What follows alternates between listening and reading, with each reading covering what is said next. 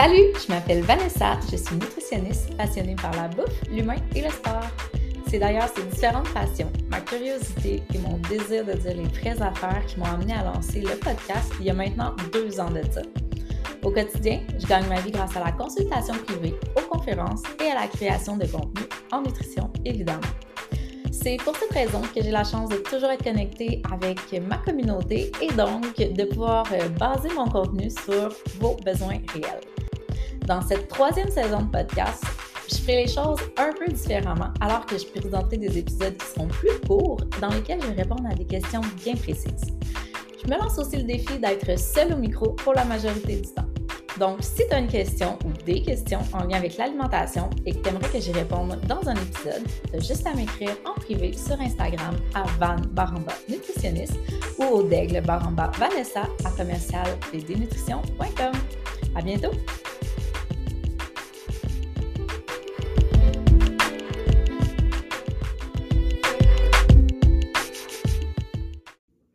Avant de te laisser à l'épisode du jour, j'avais envie de te présenter mon projet du moment, celui sur lequel je passe énormément de temps présentement en compagnie de Geneviève Plante, que je te présentais dans l'épisode précédent, le fameux programme Qu'est-ce qu'on mange cette semaine? Donc, c'est quoi ce programme-là? En fait, c'est un programme qui sera lancé cet automne. D'entrée de jeu, on démarre avec deux sessions, donc une session d'automne et une session euh, d'hiver. Euh, chacune d'entre elles va être d'une durée de 12 semaines à chaque semaine, on exploite une thématique via un webinaire, donc un webinaire qui sera live les mardis soirs et pendant lequel on va combiner en fait une présentation d'informations théoriques en nutrition et des démos culinaires, des astuces, on va vous présenter des ingrédients coup de cœur. Bref, on va à fond dans une thématique. Puis pour vous donner un exemple du genre de thématique qu'on va aborder, ben, il y a une semaine qu'on jase carrément de tofu, il y a une semaine on parle de soupe et potage, euh, il y a les déjeuners, les herbes fraîches, la courge, les collations, etc. Donc, l'idée est vraiment de vous inspirer, mais aussi de vous aider à vous reconnecter à votre créativité culinaire, puis finalement de, vous permettre d'intégrer euh, carrément un menu qui serait sain et savoureux. D'ailleurs, on vous fournit chaque semaine un menu qui va avoir été créé par Jen et moi le plus cool dans tout ça, c'est que grâce à nos partenaires qu'on est allé chercher, on va vous donner accès en fait au programme pour seulement 10 dollars par semaine. Mais pour avoir accès à ce tarif préférentiel, il faut d'abord s'inscrire sur notre liste d'attente. Donc, vous pouvez aller vous inscrire dès maintenant à la liste d'attente sur le site qu'est-ce qu'on mange cette semaine.com que je vais vous mettre dans la description de l'épisode du jour. Et d'ailleurs, en vous inscrivant à la liste d'attente, vous recevez directement un e-book qu'on a conçu avec quelques-unes de nos recettes coup de cœur et euh, certaines astuces qu'on vous partage dans lesquelles on vous explique comment est-ce qu'on fait pour demeurer constante dans nos choix alimentaires, puisque je sais que la constance, c'est un enjeu réel en nutrition. Alors sur ce, je te laisse à l'épisode du jour. Vous écoutez le podcast Zone Grise, saison 3, épisode 23. Aujourd'hui, je suis en compagnie de Marie-Michel Ricard. Donc, je disais d'entrée de jeu avant qu'on euh, enregistre que je la voyais partout de ce temps-ci. Puis, euh, ben, je trouve ça vraiment parfait parce que je trouve qu'il apporte un message euh, qui, ben, je pense, qui est de plus en plus populaire, là, que je mets en guillemets, mais dans le fond, qu'on je pense qu'on réalise qu'on a de plus en plus besoin d'entendre parler de ça. En fait, Marie-Michel est psychothérapeute. Je vais la laisser se présenter d'elle-même, mais euh, je sais que via ses différentes plateformes, ses formations, ses conférences et également via les, deux, euh, les deux livres qu'elle a écrits récemment, elle parle beaucoup d'un sujet qui me tient particulièrement à cœur et que je pense qu'il va vous intéresser aussi. C'est l'estime de soi et l'acceptation corporelle. Donc, euh, ben, salut Marie-Michel, je suis vraiment contente de t'avoir avec euh, moi aujourd'hui euh, ce matin. Comment tu vas? Ça va vraiment très bien et toi? Ça va bien, merci. Donc, comme je disais d'entrée de jeu, je vais te laisser te présenter par toi-même. Je pense que tu es la meilleure pour, pour faire les highlights de ton parcours puis nous dire un peu qui tu es et qu'est-ce qui t'a amené aussi à t'intéresser au merveilleux euh, sujet de l'estime de soi? Et là, on dirait que je ne sais, je, sais jamais exactement comment le dire parce que je sais qu'en soi, c'est comme c'est segmenté, l'estime de soi, l'acceptation corporelle, c'est pas la même chose. Puis on aura, on aura l'occasion d'approfondir le sujet. Là, mais euh, on va tout laisser ensemble. Exactement. Ben, en fait, j'ai plein de chapeaux, là, mais la façon officielle, je suis psychoéducatrice, psychothérapeute, puis là, bon, je suis autrice, conférencière, tout ça. Mais le chapeau que je porte aujourd'hui, là, c'est vraiment celle qui est spécialisée en image corporelle, qui est comme le gros thème. C'est mm-hmm. le thème de l'image corporelle que j'ai développé particulièrement. Ça fait une dizaine d'années, un peu plus de dix ans, que j'ai développé cette expertise-là. À la base, moi, j'ai commencé à développer le thème des troubles alimentaires. C'était vraiment ça qui m'intéressait. Euh, qui est un trouble de santé mentale. Et quand on développe les troubles alimentaires, on se rend compte rapidement que pour bien comprendre cet enjeu-là, il faut comprendre comment fonctionne l'image corporelle. Puis c'est deux choses qui sont très différentes peut-être que les gens disent, ben, c'est comme un peu évident, mais non, c'est pas si évident que ça. C'est deux thèmes qui sont très séparés. Et on peut être très spécialisé en, troubles alimentaires et ne pas du tout être spécialisé en image corporelle.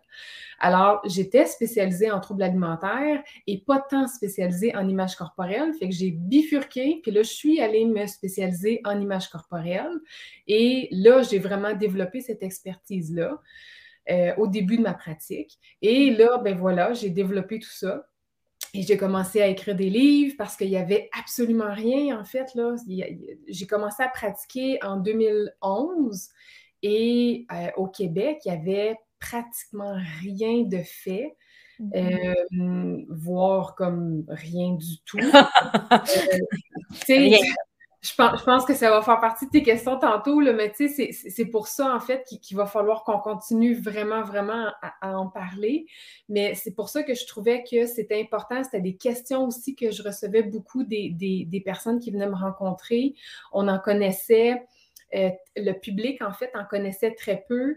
Euh, puis on se rendait compte à quel point les outils étaient inexistants. Euh, beaucoup de choses en anglais, en fait, qui existaient, mais on veut des choses en français, puis il y avait, c'est ça, il n'y avait rien.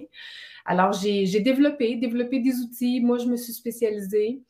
Euh, développer des, formations, développer des conférences. Euh, alors euh, voilà, mon expertise s'est développée comme ça au fur et à mesure. J'ai aussi cofondé une clinique en Outaouais. je travaille avec plusieurs personnes. On est une grande équipe. Euh, et moi, personnellement, j'offre des services de psychothérapie. Euh, j'ai commencé à travailler avec des ados, des adultes. Là, je me spécialise beaucoup plus au niveau des adultes et des parents. Donc, les, adultes, soit qui euh, ont des problèmes de troubles alimentaires, évidemment d'image corporelle, mais aussi les parents dont l'enfant euh, présentent des problèmes euh, de troubles alimentaires, mais aussi de difficultés diverses liées à, l'image corporelle, troubles alimentaires. Puis là, ben, euh, j'ai d'autres expertises liées au trauma, trauma complexe, troubles de personnalité. Donc, tu accompagnes des parents pour qu'ils soient plus, plus en mesure d'accompagner eux-mêmes leurs enfants à développer une belle image corporelle. Wow, c'est cool ça. Oui, parce que c'est, tu sais, je pense que c'est tout à fait normal de ne pas savoir puis d'être inquiet. Euh, mon Dieu, je réalise que mon enfant est inquiet par rapport à son corps. Moi, en tant que parent, j'ai des enjeux par rapport à mon corps. Puis là, je veux pas que mon enfant développe ça. Dis-moi, dis-moi comment faire. Euh, puis les outils, ben justement, tu sais, c'est pas inné ces outils-là. Fait que les, les, parents, euh, ils veulent, ils veulent avoir des outils. Alors ça, c'est un service que, que, nous on peut offrir à la clinique, puis que moi j'ai, choisi de développer comme, comme expertise. Très cool. Puis là, justement, euh, ben, d'entrée de jeu, là, je disais, on dirait, je ne sais plus comment le nommer, là, parce que je sais que tout est un peu différent. Toi, tu as mis le mot sur la, thématique image corporelle, effectivement.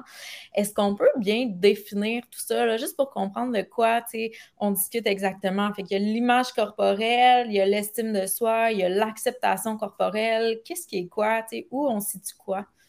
Bien, l'image corporelle, c'est comme le, thème général. Je pense que si on commence comme ça, c'est un petit peu plus clair. Fait que l'image corporelle, c'est la perception qu'une personne va avoir de son corps. La perception, c'est plus cognitif, donc les, mm-hmm. les, images que je peux avoir de mon corps. Ça va aussi regrouper les émotions que je vais avoir par rapport à mon corps, les sensations corporelles, les comportements que je vais avoir envie de mettre en place par rapport à mon corps. Fait que c'est très intégratif, là. Tu sais, c'est pas juste qu'est-ce que je pense ou juste qu'est-ce que je ressens, c'est mm-hmm. tout le bagage. Mm-hmm. Alors, c'est cognitif, affectif, sensitif aussi, c'est comportemental aussi. Fait que c'est toutes ces dimensions-là. C'est est-ce que je suis satisfaite ou est-ce que je suis insatisfaite de mon corps? Jusqu'à quel point? Jusqu'à quel point ça prend de la place, ça, dans mon corps, dans ma mm-hmm. tête. Tu sais, pendant, comme là, en ce moment, les personnes qui vont écouter cette émission-là, est-ce qu'ils sont capables de, nous écouter parler ou est-ce que leur image corporelle est tellement omniprésente dans leur tête, admettons que c'est plus négatif, qu'ils ont de la difficulté d'être attentifs, attentives à nos paroles? Parce que mm-hmm. aussi, ça nous donne un indice de leur image corporelle. Fait que tout ça, en fait, c'est, ça fait partie de l'image corporelle. Fait que, tu sais, des fois, en, formation ou en conférence, les gens me demandent Hey, as-tu un questionnaire, les professionnels, as-tu un questionnaire, dans le fond, pour évaluer l'image corporelle? Cette question-là, en fait, là, est impossible à répondre parce que c'est mais qu'est-ce que tu veux évaluer par rapport à l'image corporelle? L'image corporelle, c'est large. Tu veux évaluer les pensées par rapport à l'image corporelle? Tu veux évaluer les émotions par rapport à l'image corporelle? Tu veux évaluer les comportements par rapport à l'image corporelle? Il y a comme une liste là, de comme 20 mm-hmm. affaires qui, qui est liée à l'image corporelle. Mhm. je comprends. Vraiment intéressant. Puis, tu sais, l'acceptation corporelle aussi, je sais que euh, ben, j'ai ton, ton, livre, là, ton tout dernier, que tu m'as gentiment offert. Merci. Et euh, dans le fond, tu sais, je sais que justement, la fameuse acceptation corporelle, puis tu sais, ça, on le voit beaucoup, tu sais, j'ai l'impression que c'est cool les médias sociaux dans le sens que, ben c'est cool, en tout cas, il y, a, du bon et du moins bon, là, mais tu sais, il, y a la partie le fun où on reçoit de l'information, notamment via le, le, body positif, puis ça, tu sais, qui émerge.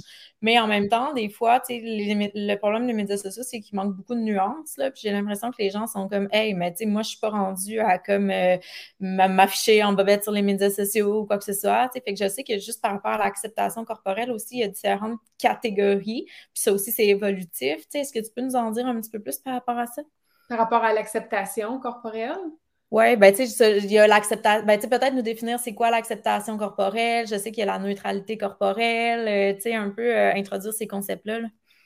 Ben, tu sais, si on revient, mettons, à l'image corporelle, c'est comme si c'est les concepts que là, tu introduis, c'est comme si ça devient des sous-dimensions de l'image corporelle. On pourrait un peu les, nommer de cette façon-là. Fait que, tu sais, quand tu parles de se mettre en bobette, mettons, sur les réseaux sociaux, ça, ça peut être compris comme le body positive movement. Mm-hmm. dans le fond, c'est le fait de s'accepter d'une façon inconditionnelle ou même, c'est même de s'aimer de façon inconditionnelle. Fait que ça, c'est une des dimensions de l'image corporelle positive. C'est, mmh parenthèse, pas obligatoire du tout pour développer une, image corporelle positive. Tu sais, en fait, il n'y a rien d'obligatoire dans l'image corporelle. Pour avoir une image corporelle positive, il y a plusieurs façons de développer une relation positive. Fait que là, si on peut comme enlever un poids là, sur les épaules des gens, là, on choisit le chemin qu'on veut. Là. Il n'y a mmh absolument rien d'obligatoire. Puis d'ailleurs, c'est pour ça que moi, je parle beaucoup plus d'acceptation. C'est très personnel. Moi, j'ai choisi de parler d'acceptation corporelle. Je trouve que c'est un chemin qui est un petit peu plus euh, réaliste, mais je présente trois chemins, puis je dis aux gens, choisissez donc celui qui est le plus réaliste pour vous, tout en sachant que vous pouvez changer de chemin. Là, les gens ne me voient pas les mains, mais vous pouvez changer de chemin pendant que vous marchez dessus, dans le fond. Fait le, le, body positive, qui est l'amour inconditionnel, qui est une des dimensions de l'image corporelle positive, c'est là où est-ce que tu acceptes, que, que tu aimes ton... Faut j'arrête, faut j'arrête de dire accepter, que tu aimes ton corps d'une façon inconditionnelle parce que tu as, tu vois ton corps vraiment là, comme une œuvre d'art. Fait que ça, mm-hmm. c'est un des concepts. L'acceptation corporelle, c'est mon corps est correct, je l'aime, des fois je l'aime moins, bien correct avec moi. Je suis capable de tolérer mes insatisfactions corporelles. Fait que là, il y a comme plus de nuances. Il y a de la satisfaction, il y a de l'insatisfaction aussi, il y a de la tolérance à travers ça. Ça prend pas trop de place dans ma tête. Ça vient, ça part. Je me regarde dans le miroir. Des fois, je me trouve super belle. Puis des fois, je me dis, mais pas super hot aujourd'hui, pas grave, on s'entend que ça nous arrive toutes, là. oui. C'est normal. Exactement, c'est normal, c'est comme des vagues. Ça vient, mm-hmm. ça part. Mm-hmm. Et après ça, la neutralité, qui est aussi une dimension de l'image corporelle positive, il n'y a pas nécessairement d'émotion, il n'y a pas de dimension affective qui est reliée à ça. Dans la neutralité, de là le mot neutre, mm-hmm. là, on est vraiment dans une fonctionnalité. Mm-hmm. Fait que là aussi, on est dans de l'image corporelle positive, mais on est concentré sur les, les compétences corporelles. Alors, à quoi te sert ton corps? Mm-hmm. Alors, quand tu vas te concentrer sur des parties corporelles, tu vas être beaucoup plus concentré à développer ta pensée sur, bon, le bras que tu trouves que ton, ton, ta peau ou ton gras pend, tu vas plutôt aller voir ton bras te sert à quoi? Est-ce qu'il t'a servi à ramer pendant que tu faisais du kayak ou du canot? Est-ce qu'il t'a servi à prendre tes enfants dans tes bras? Est-ce qu'il t'a servi à battre un œuf que tu as pu manger après? Mm-hmm. Alors, tu es vraiment concentré à regarder à quoi il t'a servi. Mm-hmm. OK. Fonction corporelle. Fait que dans le fond, on a comme la, l'image corporelle, elle peut être négative, elle peut être positive. Là, on a un peu comme démystifié tout ça, comment ça, ça se positionnait dans notre esprit. Puis l'estime de soi, ça, c'est à part, en fait. Ben, c'est pas si à part que ça, dans le sens que les deux sont de très près reliés, parce que l'image corporelle va faire partie de l'estime. L'estime, c'est qu'est-ce que je vaux en tant que personne, la valeur que je m'accorde en tant que personne, est-ce que je suis importante? Est-ce que quand je suis dans un groupe, je vaux autant que les autres? Et mm-hmm. là, le lien avec l'image corporelle, c'est est-ce que je vaux autant? Est-ce que je, est que je suis une personne importante si Là, le, le, lien avec la beauté, le lien avec le poids, le lien avec l'apparence, si mon apparence ne correspond pas au standard de beauté? Mhm. Alors, si j'ai internalisé un idéal de beauté, bien, ça va être très difficile pour moi de croire que ma valeur, elle est aussi importante si je ne corresponds pas au standard de beauté. C'est mhm. là, en fait, parce que là, j'ai comme fusionné mon estime avec les standards de beauté. L'estime de soi, ça peut être justement affecté par beaucoup d'autres autre chose que l'image corporelle, dans le fond, comme nos compétences au travail, euh, notre relation euh, de couple, etc. C'est ça. Oui. Puis en fait, c'est ce qu'on veut faire, c'est qu'on veut développer une estime qui est beaucoup plus stable parce qu'en fait, c'est ça qui est important. Ta valeur, elle n'est pas affectée par ton apparence. Tu sais, si tu te réveilles un matin, là, puis tes cheveux sont comme gros n'importe quoi, là. Comme là, le, public n'a pas, pas d'image, mais imaginez-vous là, vraiment une explosion de cheveux de tout bord, de côté. Là. Mais ta valeur n'est pas affectée par ça. tu es la même personne. Tu vaux autant qu'hier, puis tu vas valoir autant demain. Mm-hmm. Oui, je comprends. Tellement si tu es habillé en sac de patates, ta valeur n'est pas affectée. Alors, on veut développer cette valeur-là, il faut que ça soit stable. Mm-hmm. Alors, développe justement tes compétences, sache tes qualités. Mm-hmm. Alors, toute la connaissance de soi, c'est pour ça que c'est important. Les, gens, des fois, ils ne se rendent pas compte à quel point toute l'image corporelle, d'ailleurs, j'ai une activité comme ça dans mon livre de connaissance de soi. Des fois, les gens sont comme, c'est quoi le rapport avec l'image corporelle? C'est hyper important, la connaissance de soi par rapport à l'image corporelle, parce qu'il faut détacher, justement, il faut que tu puisses te connaître toi en tant que personne pour que quand tu vas justement réaliser que ton corps ne correspond pas au standard de beauté, parce que standard de beauté, c'est toujours n'importe quoi, mais tu vas avoir des, bases solides de mm. toi-même, dans le fond. Mm-hmm. Oui, vraiment. Tellement intéressant. Puis, euh, je reviens un peu justement sur le fait que tu disais, bon, j'ai développé des livres quand j'ai commencé à me former parce que ben, j'ai écrit des livres parce qu'il n'y avait rien, rien en français. Puis, tu sais, là, d'entrée de jeu, je te disais aussi comme, tu sais, on en entend de plus en plus parler, le sujet est, de plus en plus populaire, tu sais, puis clairement, je pense qu'il y a une augmentation de la popularité du sujet en lien avec le mouvement anti-diète. Tu sais, là, on se rend compte, ben, on se rend, on se rend compte, en tout cas, ça fait un bout de qu'on là, mais que les diètes ne fonctionnent pas. Fait que là, tu on, dit aux gens, on suggère aux gens d'arrêter de se faire violence, d'intégrer plus de bienveillance. Donc là, souvent vient la thématique de, ben, à un, moment donné, justement, il va falloir travailler sur là-dessus, sur l'image corporelle, sur euh, l'estime de soi. Puis pourquoi, selon toi, c'est aussi important, justement, de, continuer d'en parler, puis d'essayer de, démêler les gens par rapport à ça. Est-ce qu'on doit être pionnier de ce message? Est-ce qu'on doit le partager et le faire rayonner? Définitivement. Définitivement. Je pense qu'on est encore au début Euh, tu sais, c'est pas long, dix ans, là, dans un, dans un, thème euh, aussi important. Je pense que c'est un thème qui est encore novateur au Québec. Tu sais, ça fait un peu plus de dix ans que, je disais au début que, que, que moi, j'ai commencé, mais que ce thème-là a commencé. Fait que, mettons, là, on dit, là, dans les années début 2010, il n'y avait pratiquement rien, là. Fait que mm-hmm. c'est très nouveau encore. Là, on dirait qu'il y a comme un boost, là, ça commence à sortir. Mm-hmm. Justement, dans mon dernier livre, je faisais, je faisais la liste de tous les livres, là, au Québec, en français, où est-ce qu'on est rendu. Puis de mémoire, là, on est un peu moins d'une vingtaine de livres, ce qui, est, ce qui est vraiment très bien mais c'est encore, tu sais, on fait juste le lien par rapport aux livres sur l'estime de soi. Tu sais, des livres sur l'estime de soi, il doit en sortir, je sais pas, moi, il y en a-tu comme 20 euh, qui en sortent par année, là, tu sais. Mm-hmm, à un moment donné, je me dis, c'est ça qu'il faut que ça soit à l'image corporelle. Il faut qu'il y en ait comme 40 qui sortent par année. Il faut que ça soit comme, mm-hmm. ah, un autre livre, un autre livre, un autre livre. Il faut que ça soit hyper populaire. On est mm-hmm. au tout début encore. On défriche. Ça peut être une image, là. Mm-hmm. On est tanné. Je pense que les professionnels, on voit à quel point ça n'a pas de bon sens. L'industrie de l'amaigrissement, puis là, rentrons là-dedans, là, c'est toute l'industrie de l'amaigrissement, l'industrie de la beauté, tout ça, OK? On mm-hmm. voit à quel point c'est, de la manipulation, puis à quel point ça a des répercussions.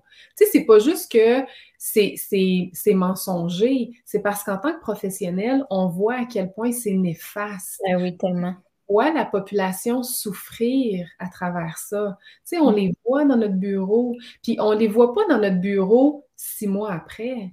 On les voit dans notre bureau dix ans après, vingt ans après, trente ans après. Puis ils nous disent, ça fait trente ans que j'essaie, ça fait trente ans que je vis une certaine détresse. Ça, ça n'a pas de bon sens. Mm-hmm. La stigmatisation liée au poids dans notre société, là, ça suffit. Ça n'a pas de bon sens, les proportions que ça a pris. Tu sais, ma mentor, là, ça a été, elle est la première qui en a parlé au Québec, qui a fait des recherches là-dessus. C'est, en même temps, c'est beau, mais ça n'a pas de bon sens que c'est la première, tu sais, une pionnière dans, ces, dans les années 2000 qui a fait des recherches là-dessus. On est au début, là. Mm-hmm. Encore. Il faut qu'on continue. Il faut, il faut que ça devienne une explosion. Là. Mm-hmm. Alors, il faut qu'on continue à en parler. La population ne comprend pas encore à quel point c'est problématique. Il y a encore beaucoup de dissonance cognitive. Mm-hmm. Euh, alors, il faut qu'on continue notre travail. Il faut des podcasts comme le tien. Il faut qu'on continue à éduquer, à mm-hmm. sensibiliser euh, pour que le message passe. Tu as parlé justement de dissonance cognitive, tu sais, puis j'ai l'impression que c'est un, un message qui est dur à recevoir pour certaines personnes, tu sais, puis des ah, fois, comme quand on en parle euh, en clinique, les gens, ils reçoivent ça, puis tu sais, je me fais vraiment l'avocat du diable, là, dans le sens que, tu sais, quand on aborde la thématique de, justement, de l'image corporelle, puis tout, puis l'acceptation, ben, tu sais, des fois, les gens peuvent avoir un peu l'impression comme que c'est une fatalité, qu'ils peuvent plus rien changer, puis que s'ils prennent un peu cette tangente-là de vouloir accepter leur corps tel qu'il est plutôt que d'essayer de le contrôler, ben c'est comme si ils baissaient les bras, c'est comme s'ils se responsabilisaient plus, c'est comme si, tu sais, ils, lâchaient leur bon comportement, que je mets en parenthèse, de, d'avoir des saines habitudes de vie, tu sais. Il y a l'espèce justement de dissonance cognitive puis de confrontation Qu'est-ce qu'on fait avec ça? Comment, comment tu pourrais nous, l'amener, nous le présenter pour que justement pour que les gens réalisent en fait que c'est pas un ou l'autre, que c'est pas si tu choisis l'acceptation corporelle, tu balais du regard tes saines habitudes de vie. sais. Ben exactement comme ça, exactement comme tu l'as dit. C'est qu'il faut démêler les choses. Tout d'abord, là, il n'y a rien d'obligatoire la première chose à, entendre, c'est qu'il n'y a personne qui oblige personne à accepter son corps. Mm-hmm. Moi, je pense que c'est la première porte. Les gens peuvent continuer à faire des diètes. Les gens peuvent continuer à, mm-hmm. contrôler leur corps. Fait que si ça, c'est un choix que les gens veulent faire, aucun problème. Maintenant, voici ce que ça va apporter. Fait qu'il y a de l'éducation à faire. Voici ce que l'industrie de l'amaigrissement vous apporte. Mm-hmm. Contrôler son corps, ça a quand même des conséquences. Fait qu'il y a une éducation à faire là-dessus, une sensibilisation à continuer par rapport à ça. Après, voici ce que accepter son corps ou répondre aux besoins corporels peut vous apporter. Fait qu'on peut, en fait, je pense que c'est même important de le faire, l'éducation de l'autre côté. Je dis tout le temps, on propose les deux côtés. On, on prêche pas pour un côté ou l'autre. On vous montre les deux côtés, puis après, vous êtes responsable de votre vie, puis vous faites le choix que vous voulez. Mm-hmm. Après, il y a, il y a quand même une, un pouvoir, je pense, que la personne doit faire. Puis c'est sûr que l'activité physique, ça fait partie des habitudes de vie et il y a des personnes pour lesquelles c'est plus difficile, l'activité physique. C'est pas facile pour tout le monde. Puis ça, je pense qu'il y a des personnes qui ont tendance à l'oublier ou qui le savent pas. Il y a des personnes pour lesquelles c'est plus facile, puis sont comme fais juste faire de l'activité physique. Ouais, juste mange moins, puis bouge plus. oui, bien ça, ça fait partie aussi d'un mythe, mais il y a des personnes pour lesquelles, tu sais, sont nées dans l'activité physique. Ah ouais, c'est clair. Il y a tellement de plaisir à l'activité physique, c'est comme, fais juste bouger, puis là, je parle pas du mythe, là, de, de, de, de bouger plus, mais c'est comme, fais juste en faire, mais il y a des personnes... Avec plein de bonnes intentions, mais au final... Oui, il y a vraiment des bonnes intentions, mais il y a des personnes qui ont vraiment une intolérance à l'activité physique. C'est difficile pour eux, alors, pour elles, alors de, de commencer l'activité physique, il faut vraiment y aller des petits pas à la fois. Puis malheureusement, ces personnes-là peuvent mépriser l'activité physique, mépriser leurs leur petits pas. Alors, il faut vraiment renforcer que des fois, là, vraiment commencer cinq minutes à la fois, là, c'est beaucoup. Mm-hmm. Dans le sens là, que go, comme c'est cinq minutes par jour, là, c'est extraordinaire pour vrai. c'est par là qu'on va y arriver. Mm-hmm. Mais ces personnes-là voient ça comme ça sert à rien, puis euh, je, suis une, bonne à rien, puis j'y arriverai pas. Alors, il faut vraiment encourager les petits pas. Mm-hmm. Euh, tu sais, on a quand même une société qui dit que, euh, puis là, je parle pas juste du, stigma, là, je parle des, recommandations qui vont dire, ben, tu sais, il faut que tu fasses au moins une demi-heure, il faut que tu fasses au moins une heure. Tu sais, quand tu fais pas d'activité puis que tu vois des recommandations comme ça, là, moi non plus, je le ferai pas de passer de rien à faut que je fasse une heure par jour ou une heure par semaine. Tu sais, des fois, là, quand tu vois ça comme une montagne, là, ben, c'est décourageant.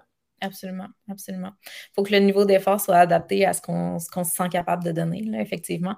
Fait que dans le fond, ce que j'entends dans ce que tu me dis, c'est que euh, effectivement, au travers du message d'acceptation corporelle ou de neutralité corporelle, bref, euh, d'image corporelle positive, disons ça comme ça, c'est ça le vrai terme, hein, une image corporelle positive, euh, ben, on continue justement d'encourager des saines habitudes de vie au travers de ça. Puis je pense que l'un va avec l'autre, dans le sens que quand que on continue de de bouger, de prendre soin de soi, ben c'est favorable aussi à comment on se sent psychologiquement. On connaît les bienfaits de, tout ça sur la santé mentale aussi, puis ça nous aide à avoir une image corporelle positive. parce que ce, que les gens savent peut-être pas, en fait, c'est que dans l'image corporelle positive, les études l'ont démontré, c'est lié à une meilleure santé physique, c'est lié à une meilleure santé mentale. Ah. On a découvert que les gens sont plus à même de faire des meilleurs choix alimentaires, des meilleurs choix pour l'activité physique aussi. C'est lié à, des meilleures habitudes de vie, tout ça avec une, meilleure, euh, excuse-moi, à une image corporelle positive. Mm-hmm. les gens ont tendance à dire, mais si j'accepte mon corps, je me laisse aller. Cette mm-hmm. pensée-là, en fait, c'est une mauvaise connaissance des termes, puis mm font probablement une peur. Effectivement, tellement, tellement. Oui, je suis convaincue. Puis justement, sais, ça, ça, m'en vient à, poser la question la plus intéressante selon moi, c'est que maintenant qu'on a démêlé un peu tout ça, puis qu'on a, selon moi, déboulonné le plus gros mythe de l'acceptation corporelle, c'est comme concrètement, quelqu'un que, par exemple, moi, j'aurais dans mon bureau, puis qui me dirait, tu sais, OK, je suis bien d'accord, là mais je commence par où? Puis je sais que ton dernier livre, justement, euh, c'était carrément ça. Est-ce que tu veux me, le nommer? Excuse-moi, le, nom m'échappe. Pour que mon corps soit, mon dernier? il y a pour, que mon corps soit, puis l'autre d'après, c'était les exercices, là. Ah, c'est ça, c'est pour que mon corps soit. pour que mon corps soit, c'est les 50 activités. Oui, fait que, tu sais, concrètement, justement, on commence par où quand on est partant, quand on comprend ce, concept-là? Euh, est-ce que tu, voudrais nous partager justement quelques petits exercices qu'on peut mettre en place euh, dès maintenant pour euh, commencer à encore petit pas par petit pas à, s'en aller dans la bonne direction par rapport à tout ça? Ben, moi, les gens vont peut-être me trouver intense ou bizarre, là, mais je veux pas aller trop vite. Parce que moi, quand j'entends OK, go, dis-moi quoi faire, let's go, je suis prête, là, je suis la première à dire. Un peu. Assis-toi, respire. Va pas trop vite. Es-tu certaine que tu as bien compris comment fonctionne l'image corporelle? Fait que, tu sais, je serais la première à dire, il n'y a pas de protocole, là. Il n'y a pas mm-hmm. de OK, première étape, deuxième étape, troisième étape, ça presse. Moi, quand il y a quelque chose qui presse, là, il y a anguille sous roche. Là. Bien, surtout en santé mentale, on s'entend. c'est qu'il y a une détresse en quelque part. Fait que quand ça presse autant que ça, là, j'ai le goût d'aller voir qu'est-ce qui presse autant. Puis mm-hmm. c'est qu'il y a, a peut-être des comportements de maintien de la préoccupation, des préoccupations corporelles. Fait que là, j'aurais le goût d'aller voir, est-ce que, puis c'est peut-être une activité, je me demande si celle-là, je l'ai mis, je l'ai peut-être pas mis celle-là là, dans mon livre, mais c'est une belle réflexion à y avoir, c'est-à-dire, est-ce que vous avez en ce moment des comportements, c'est peut-être dans mon livre euh, précédent qui, dont, euh, où j'en parle, mm-hmm. est-ce que vous avez des comportements en ce moment qui maintiennent vos préoccupations corporelles? Mm-hmm. Donc, des comportements, tu sais, exemple, des, des, est-ce que vous vous pesez régulièrement? Est-ce que vous avez des restrictions alimentaires en ce moment? Donc, des comportements qui font en sorte que vous devez penser à votre poids, vous devez en ce moment maintenir euh, euh, votre pensée sur votre apparence. Parce que mm-hmm. tant que vous allez avoir ces comportements-là, des comportements de contrôle de votre corps, contrôle de votre poids, euh, euh, éviter votre apparence devant les miroirs, tant que vous allez avoir ces comportements-là, peu importe les stratégies que vous allez mettre en place, ben votre tête va être concentrée sur votre poids, sur votre apparence. Vous allez maintenir vos préoccupations corporelles en place. Mais dans le fond, la première étape serait d'essayer d'éliminer les stratégies de contrôle. Ben oui, on en revient. Hein, je pense que c'est dans un dernier épisode que, je parlais de ça, le fait que de plus en plus, on voit arriver en consultation des clients qui veulent améliorer leur relation avec la nourriture, mais tout en perdant du poids. Exact. Là, je suis comme moi, c'est un peu contradictoire tout ça. Si on veut améliorer la, relation, il faut un peu lâcher le contrôle, puis si on veut perdre du poids, ben on est dans le contrôle. Exactement. Mm-hmm. je pense que c'est une, une, première réflexion à y avoir là, qui est vraiment, vraiment importante. OK. Puis si justement, ben, peut-être. Mais je, je, peux, je peux en partager d'autres. je vais quand même me permettre d'insister. Non, mais. avant qu'on avant qu'on est là, euh, ben justement, tu en as nommé un petit peu là, des, euh, des stratégies de contrôle, mais tu sais, qu'est-ce qui. Si on allait un petit peu plus loin, mettons là-dedans, parce que je trouve que c'est super pertinent, tu sais, parce que peut-être que les gens sont comme non, non, mais je suis pas à la diète, là, ça va, go, je suis prête, tu sais. Est-ce qu'on pourrait approfondir un peu c'est quoi ces fameuses stratégies de contrôle? Donc, tu as nommé justement euh, le fait d'être à la diète, le fait de ne pas être capable de se regarder devant le miroir, peut-être quelque chose par rapport aux médias sociaux, aux vêtements qu'on porte, est-ce qu'on peut euh, aller un petit peu plus loin là-dedans? Ben, moi, j'ai catégorisé en trois, en trois colonnes. Tu vois, les comportements de contrôle, on va avoir restriction alimentaire, on va avoir l'exercice euh, excessif.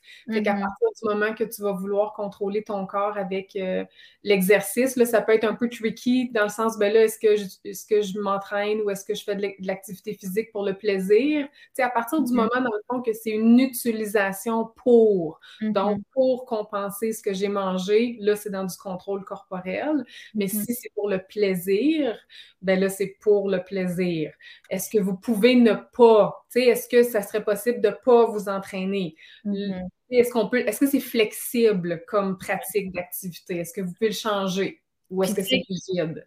Ben, j'ai envie de dire aussi, mettons, comme c'est parce que pour plusieurs personnes, il y a encore une fois un monde de nuances entre ça, c'est-à-dire que comme ben, je le fais pas nécessairement pour contrôler mon corps, mais je le fais pas nécessairement par plaisir parce que j'ai jamais vraiment aimé bouger, mais je le sais que c'est bon pour la santé. Tu sais, la santé, là, elle se positionne où là-dedans? Dans le fond, c'est d'essayer de creuser pour voir si tu réellement la santé ou, tu sais, c'est motivé plus par un désir de contrôle, c'est ça?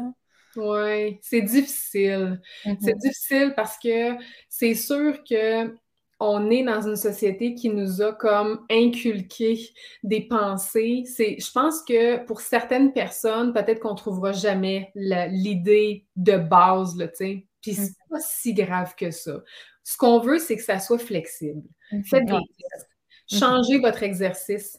Tu sais, si c'est tout le temps la même, à la même heure, de la même façon, tu sais, là, à un moment donné, si c'est rigide de même, là, je pense que peut-être. Euh, Peu importe le niveau d'énergie, là, tu sais, quelqu'un qui est brûlé puis qui se dit non, non, faut que je bouge pour ma santé. Ben, ta santé présentement, si tu es brûlé, euh, je pense pas que tu as besoin de bouger.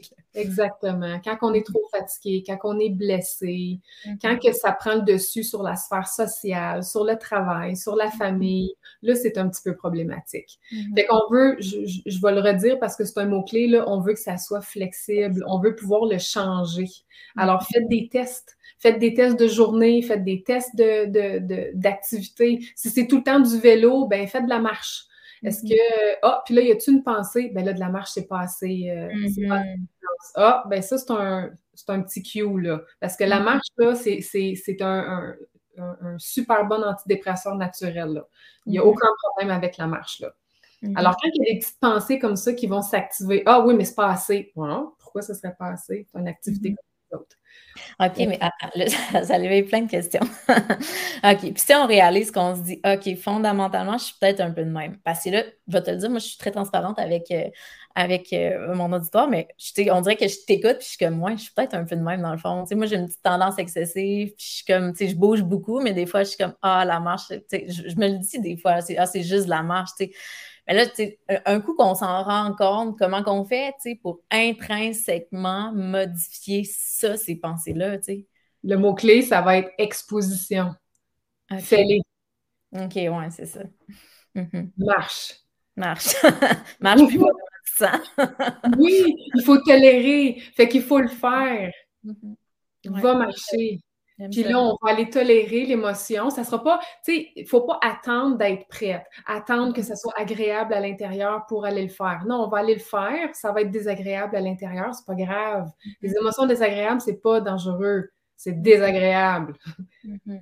Ça nous mange pas. Mm-hmm. Je comprends. Là, on fait une grande respiration, puis on se dit, Colline, que c'est pas le fun. Donc là, c'est comme, maintenant je le mets dans, le pratico-pratique. Maintenant, je me dis, OK, aujourd'hui, là, regarde, laisse faire l'entraînement, va juste marcher. Fait que là, je sais qu'en moi, ça ferait éveiller des pensées comme, hey, t'as juste marché, tu n'as peut-être pas fait assez, puis tout. Ce qui serait désagréable, mais que je devrais essayer de tolérer et répéter, en fait, parce qu'on s'entend que des fois, puis là, au fil du temps, je finirais, ces, ces pensées-là, désagréables, l'objectif, c'est qu'ils finissent par se dissiper, c'est ça? Oui. OK, j'aime ça. J'aime ça. OK, cool. fait que, ouais, fait que si on revient, dans le fond, on parlait de l'activité physique, là, on était dans les. Euh, qu'est-ce qu'on peut faire pour contrôler, qu'on doit essayer de laisser aller avant de passer vers les stratégies. Euh, en, fait, on était juste en train de regarder les, différents, les différents comportements de, contrôle, d'évitement de surveillance. Fait que, tu sais, il y avait juste rapidement, là, il y avait comportement de restriction, là, on avait comportement d'exercice, il y avait la pesée qui va être un autre comportement de, contrôle ou de surveillance corporelle, le miroir, dans le fond, qu'on peut utiliser pour mm-hmm. surveiller son corps, les vêtements qui peuvent être une espèce de comportement d'évitement, je vais essayer d'éviter, oh non, je porterai pas cette robe-là parce que j'ai des bourrelets, euh, c'est trop serré sur mon corps, je veux pas que mon corps y paraisse de certaines façons. Euh, on, peut, on peut éviter des lieux je veux pas aller à la plage, je veux pas aller, euh, euh, euh, je veux pas aller avec certaines personnes. Tu sais, je vais éviter de me retrouver avec des personnes plus minces que moi parce que je vais être la plus grosse. Ça, c'est mm-hmm. un comportement d'évitement. Je veux pas aller à telle place parce qu'il y a juste des chaises, puis là, il va falloir que je m'assis, puis je vais être pliée. Je veux pas que mon corps soit plié parce qu'on va voir des bourrelets. Un mm-hmm. autre comportement d'évitement. Fait que dans le fond, encore une fois, excuse-moi, si on observe, si on se reconnaît dans les comportements que tu énonces, euh, la stratégie pour essayer d'améliorer la situation, ça serait encore une fois l'exposition. Donc, si tu évites d'aller dans des endroits où il y a des chaises, ben là, il faudrait que tu es dans des endroits où il y a des chaises pour le vivre puis tolérer l'inconfort, c'est ça? Exactement, ça va être le même mot-clé, l'exposition. Là, c'est sûr, par exemple, que si on se dit, mon Dieu, je l'écoute parler, c'est effrayant, je me vois partout, je n'ai plein Là, il va falloir qu'on choisisse. dans le fond, on peut se, faire une feuille, on va lister. Alors, on va regarder les comportements où est-ce qu'on s'est reconnu, puis on peut y aller graduellement parce qu'on veut, ce qu'on veut surtout pas faire, c'est euh, une montagne puis se dire c'est abominable, je réussirai jamais, je vais laisser tomber. Mm-hmm. Ou alors, je n'essaye un, euh, manquer son exposition, arrêter en plein milieu, puis là, que ça fasse l'effet inverse. Mm. Alors, on va faire une liste, une liste graduelle d'exposition, puis on va y aller du plus, entre guillemets, facile au plus difficile, parce qu'on veut réussir ces expositions. Je comprends, je comprends. OK. Fait que tout ça, ce cheminement-là, va nous aider à lâcher un peu le contrôle et ce qu'on disait, c'est que le contrôle, lâcher le contrôle, ça serait la première étape pour se diriger vers une image corporelle positive. Après, on peut essayer d'intégrer d'autres stratégies pour améliorer euh, l'image corporelle, c'est ça? Oui, puis en même temps, je te dirais, si on a fait le choix de faire ça, on n'est mm-hmm. pas nécessairement obligé d'attendre. Parce que si on est déjà vers ce chemin-là, on est en train de les diminuer, on peut y aller en même temps. il n'y a pas de protocole. On est en train de les diminuer, on est en train de s'exposer. Il n'y a rien qui nous empêche de faire d'autres stratégies en même temps pour s'aider. Les autres stratégies, il y a des stratégies qui sont euh, affectives, dont la tolérance émotionnelle, dont l'autocompassion. Il y a plein de stratégies là, dans mon livre et, ailleurs. Je ne les ai pas toutes dans mon livre. Fait qu'il y en a d'autres qu'on peut faire euh, en même temps que de diminuer les comportements de contrôle. Mm-hmm. Ben, est-ce que tu veux nous en présenter quelques-unes? Mettons qu'on en, on en laisse échapper quelques-unes de ton livre. oh, là, c'était difficile comme question parce qu'il y en a 50 dans mon livre. je sais.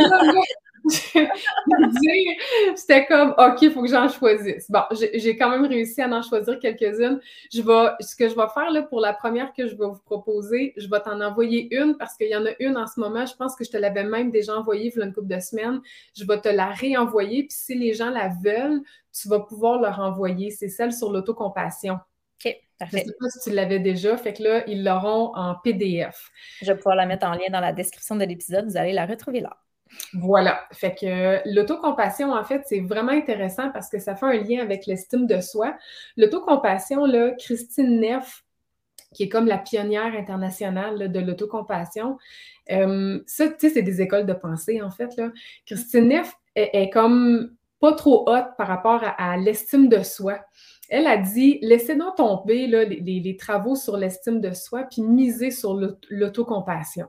Elle, selon elle, c'est vraiment la clé, l'autocompassion. On ne devrait pas travailler l'estime de soi. Pour plusieurs raisons, là, vous irez lire ses, travaux. Fait que je trouvais que ça faisait un beau lien aussi avec ton, ton, émission d'aujourd'hui. Puis, euh, euh, j'ai choisi cette activité-là dans mon livre parce que je trouve que c'est un beau contrebalan. Souvent, en, en, image corporelle, quand on a une image corporelle plus négative, on a une petite voix fatigante dans notre tête qui nous parle très d'une façon très critique par rapport à notre corps. Absolument. Puis l'autocompassion, c'est une façon, en fait, il y a plusieurs façons de développer l'autocompassion. Moi, celle que j'ai choisie, c'est un discours, en fait. On, développe un nouveau discours qui aide à, à se parler d'une façon beaucoup plus bienveillante. Fait que dans le fond, c'est vraiment, c'est pour ça que je parle de contrebalan. La petite voix fatigante qui nous dit T'es laide, euh, t'es trop grosse, euh, ton corps est inadéquat. Puis souvent, la petite voix fatigante est un petit peu plus méchante que ça. le discours d'autocompassion, ça va nous aider à développer un discours beaucoup plus doux. Fait que le discours, trois étapes. Première étape, c'est reconnaître que c'est difficile en ce moment ce qu'on vit. Mm-hmm. Alors, c'est vraiment, dans le fond, ça prend une pause. Fait que vraiment, on respire. Puis c'est de se dire, OK, puis là, il faut le formuler vraiment d'une façon, on, oublie la théorie, on le formule comme que ça sort dans notre bouche. Là. OK, c'est vraiment difficile en ce moment pour moi là, de ne pas aimer mon corps. OK. Deuxième étape, reconnaître en fait qu'on est bien normal. Dans la société, en ce moment, là, pas aimer son corps, ça fait partie de la game. Mm-hmm. T'es pas anormal, t'es pas une bébite sur deux pattes, pas aimer son corps, là, ça fait partie de l'expérience humaine. Fait que ça, c'est comme, ça nous ramène sur le plancher des vaches aussi en même temps. Alors, ne pas aimer son corps, être insatisfaite de son corps ou de certaines parties corporelles, formulez-le comme vous le vivez en ce moment, ça fait partie de l'expérience humaine. Et troisième étape de l'autocompassion, c'est vraiment une étape où est-ce qu'on se permet d'accepter, d'accueillir ce qui se passe à l'intérieur. Puis ça, je vous dirais, c'est peut-être l'étape qui est un petit peu plus difficile, sans jugement. Parce que souvent, tu sais, tantôt, je disais, les émotions désagréables, c'est désagréable, c'est plate, mais ce n'est pas dangereux. Mm-hmm. ça, c'est vraiment un apprentissage parce que souvent, ce que j'observe dans ma pratique, c'est qu'on les veut pas, ces émotions-là. Je veux pas être en colère, je veux pas être triste, je veux pas être insatisfaite. Mm-hmm. Là, la réalité, là, c'est que tu es insatisfaite. Fait que tu le veuilles ou que tu le veuilles pas, c'est à l'intérieur de toi. Mm-hmm. Alors, cette troisième étape-là, c'est laisse les vivre à l'intérieur de toi. C'est ça l'accueillir. Plutôt que d'aller vers des stratégies d'évitement comme on peut avoir tendance à faire parfois. Ou de le combattre. Mm-hmm. Fait que respire. Accueille. Fait que ça ressemble à. C'est difficile en ce moment de ne pas aimer mon corps, d'être insatisfaite de mon ventre cette expérience-là fait partie de l'expérience humaine. Je vais me permettre d'accueillir ce que je vis sans jugement. Je vais le laisser à l'intérieur de moi le temps que ça a besoin pour que ça passe. C'est beau. C'est beau, là. Pas plus compliqué que ça.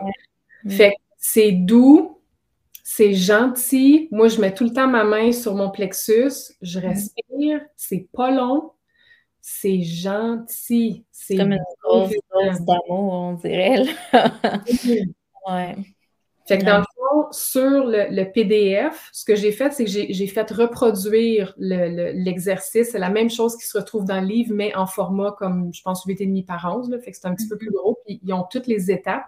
Fait que je vous, je vous l'enverrai, puis les gens, ils l'auront. Vraiment cool. Merci. tu m'as déjà apaisé avec ta petite voix. Euh, cool, OK. Fait que ça, c'était un très bel exercice. Merci pour le partage, très, très riche.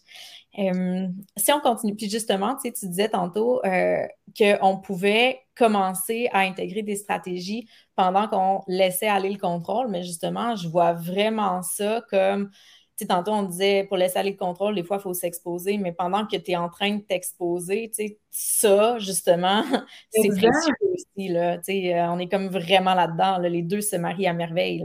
C'est ça, exactement. On n'a pas obligé d'attendre pour, pour euh, mettre ça en place. Puis, mm-hmm. tu sais, il faut se laisser la chance aussi. Hein. L'autocompassion, ça peut peut-être être plus facile pour certaines personnes, mais plus difficile pour d'autres aussi. C'est pas quelque chose qu'on apprend du jour au lendemain.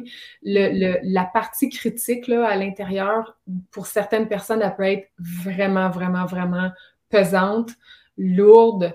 Il y a des personnes pour lesquelles j'ai des personnes qui viennent me voir, puis c'est comme, écoute, elle est tout le temps là, comme je suis pas capable de la faire partir, c'est comme, elle est omniprésente. Là. Fait que des fois, c'est plus difficile à développer. C'est correct, c'est normal. C'est, elle va finir par se taire. C'est juste que des fois, ça prend plus d'outils. Mm. Ben, c'est sûr aussi que c'est lié à notre personnalité, à nos schémas. on est quelqu'un qui est très perfectionniste, très dans le contrôle. Fait il y a beaucoup de choses à déboulonner là-dedans aussi. Là. OK, super. Puis est-ce que tu serais partante pour nous partager un autre outil?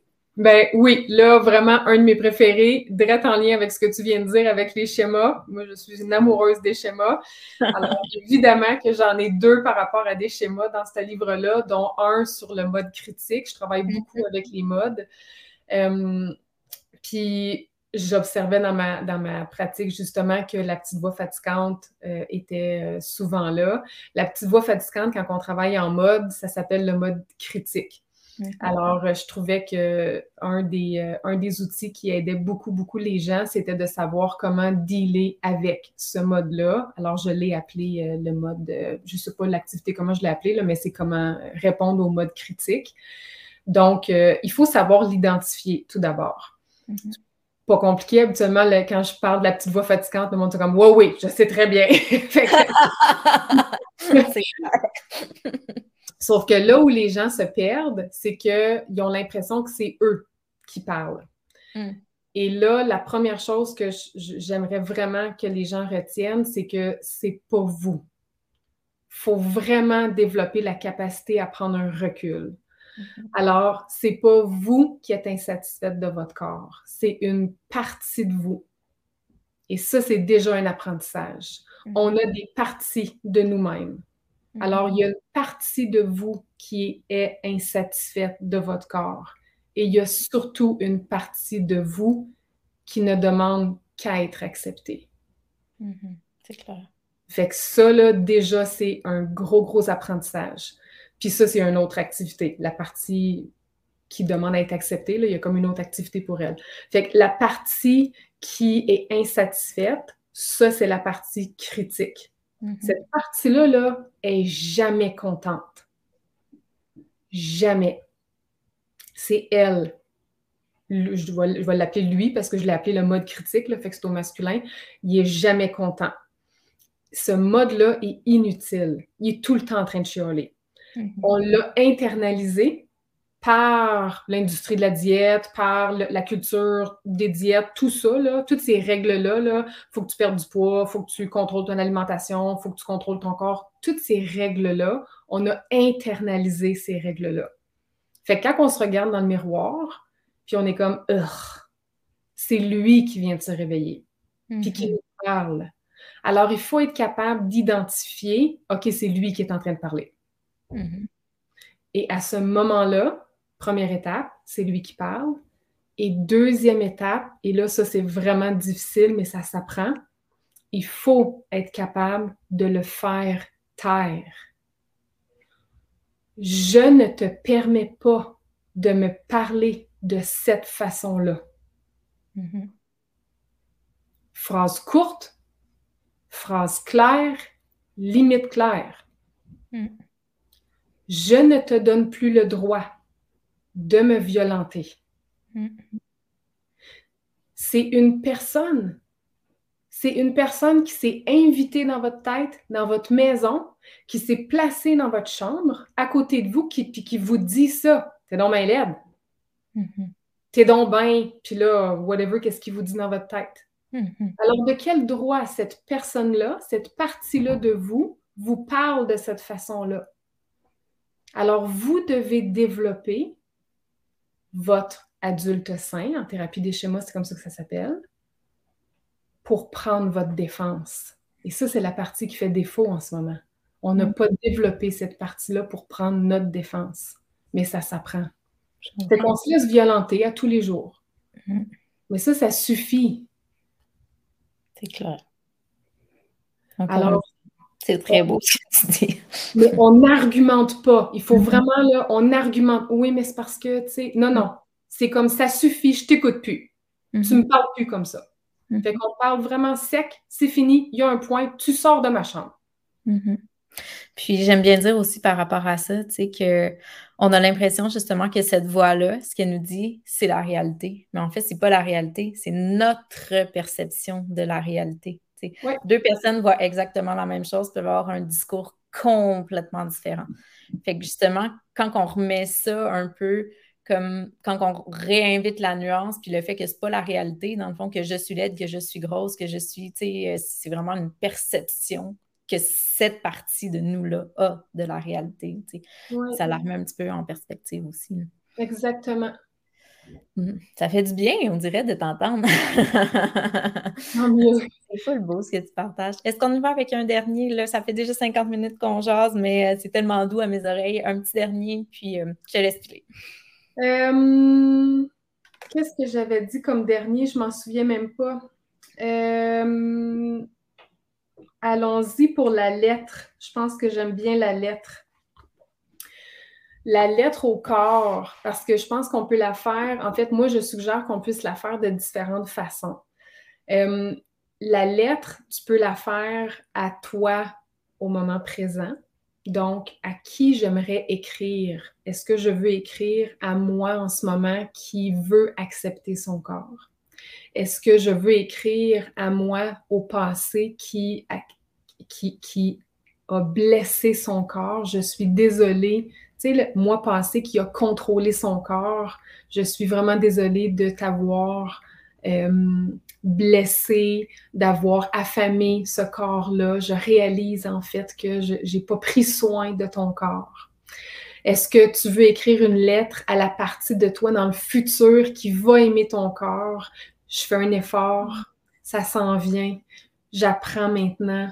Euh, j'espère que, donc là, je ne veux pas comme l'écrire pour vous, là, je pense que c'est important justement que les gens euh, se projettent dans cette lettre-là. Le but vraiment de la lettre au corps soit une façon de projeter, puis là, ça c'est très important, par exemple, quand vous écrivez cette lettre-là, ça ne peut pas être le mode critique qui parle. Mm-hmm. ça ne peut pas être on, se permet d'être fâché contre son corps, c'est pas du tout cet objectif-là. ok? C'est une lettre de bienveillance, c'est une lettre d'amour, c'est une lettre d'acceptation, c'est une lettre où est-ce qu'on veut aller chercher euh, le cheminement où est-ce que vous êtes? Ça peut se faire à différents moments aussi dans le cheminement pour voir un peu où est-ce qu'on en est. Mais on veut vraiment aller voir qu'est-ce qui se passe, qu'est-ce que j'ai envie et c'est quoi les émotions en fait, c'est quoi les perceptions au moment présent euh, du cheminement, vraiment? On veut aller chercher la vulnérabilité en fait qui est vécue.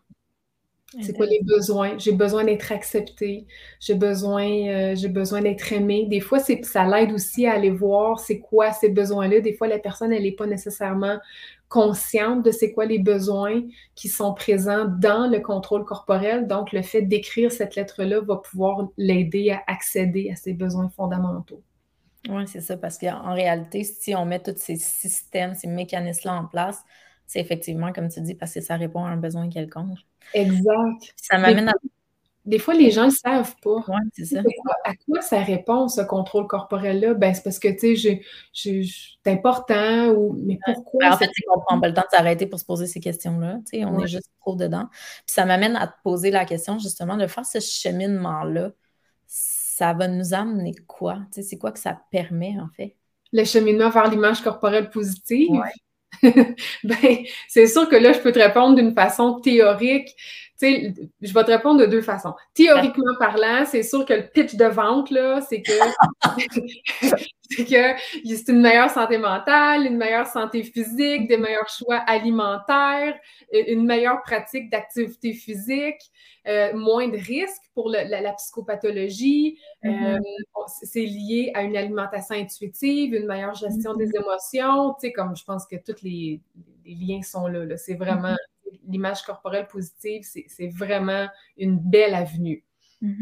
Ceci étant dit, je pense que ce qui est important, c'est d'aller voir pourquoi la personne a, en fait, je vais répondre de trois façons. Pourquoi la personne a choisi le contrôle corporel? Fait que là, on revient aux besoins fondamentaux mm-hmm. qui n'ont pas été comblés à la base. Fait que ça, c'est important.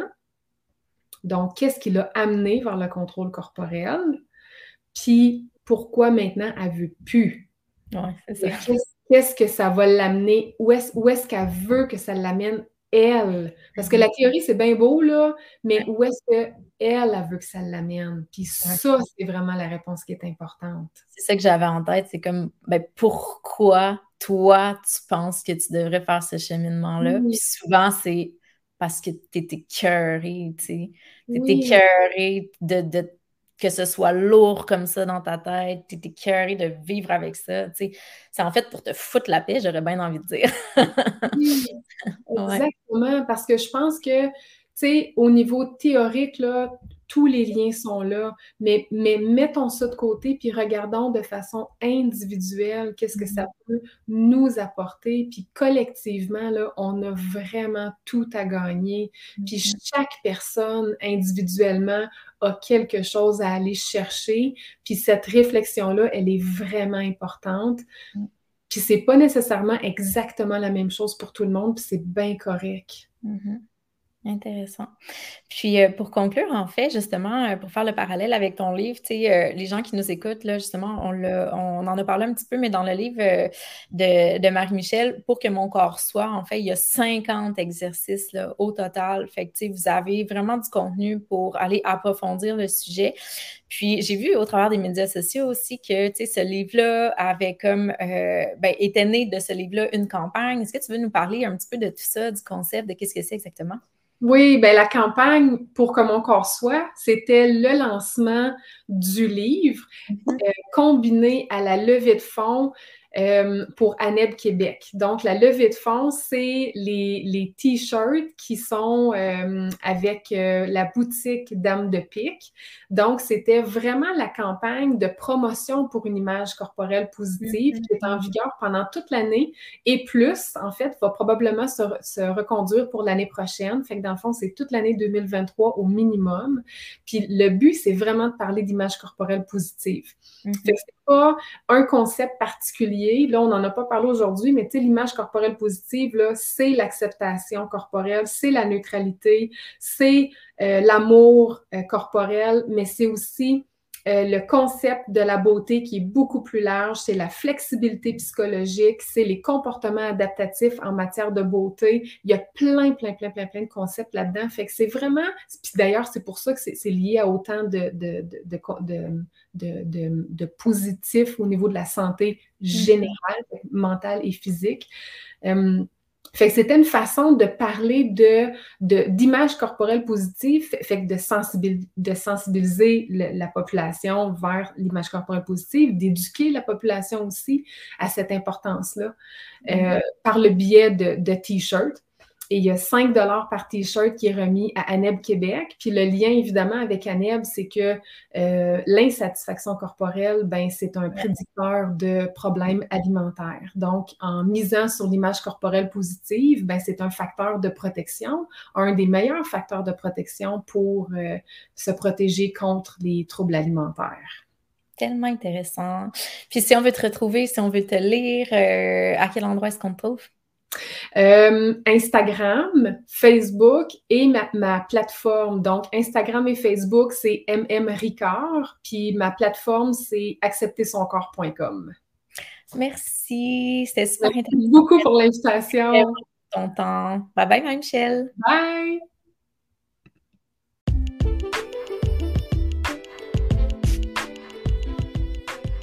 Je sais à quel point le temps est précieux de nos jours, donc si tu t'es rendu jusqu'ici, j'en suis fortement honorée.